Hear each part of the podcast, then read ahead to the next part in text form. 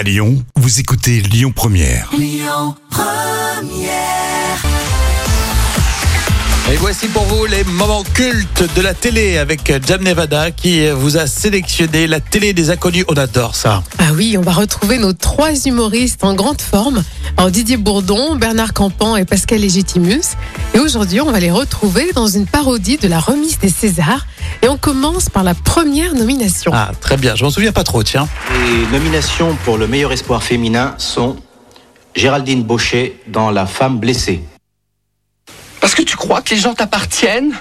Parce que tu crois que tu peux jouer avec autrui comme un gosse joue avec son hocher Mais dans le fond, rien ne peut t'atteindre.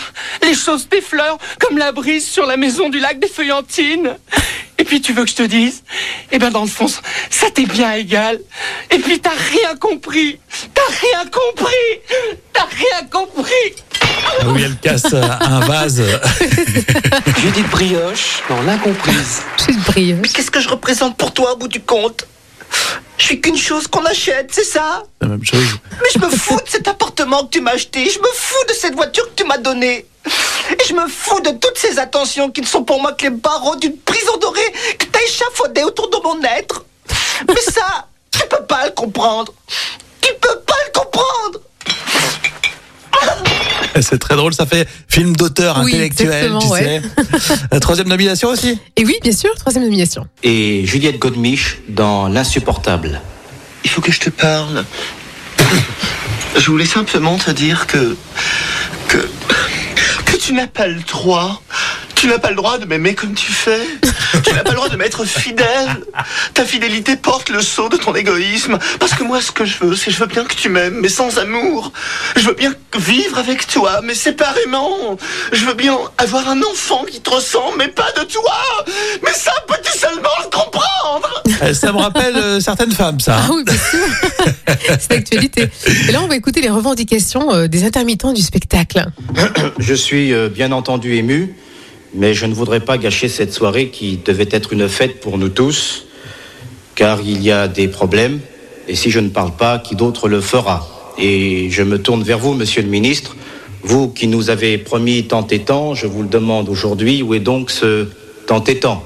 Il faut savoir, bien sûr, qu'en 1983, le quota des prêts de l'avance pour l'exploitation de la décentralisation dans le cadre des subventions allouées aux œuvres non répertoriées des exploitants de salles, il faut savoir que ce chiffre, on s'en souvient tous, était de 0,56%.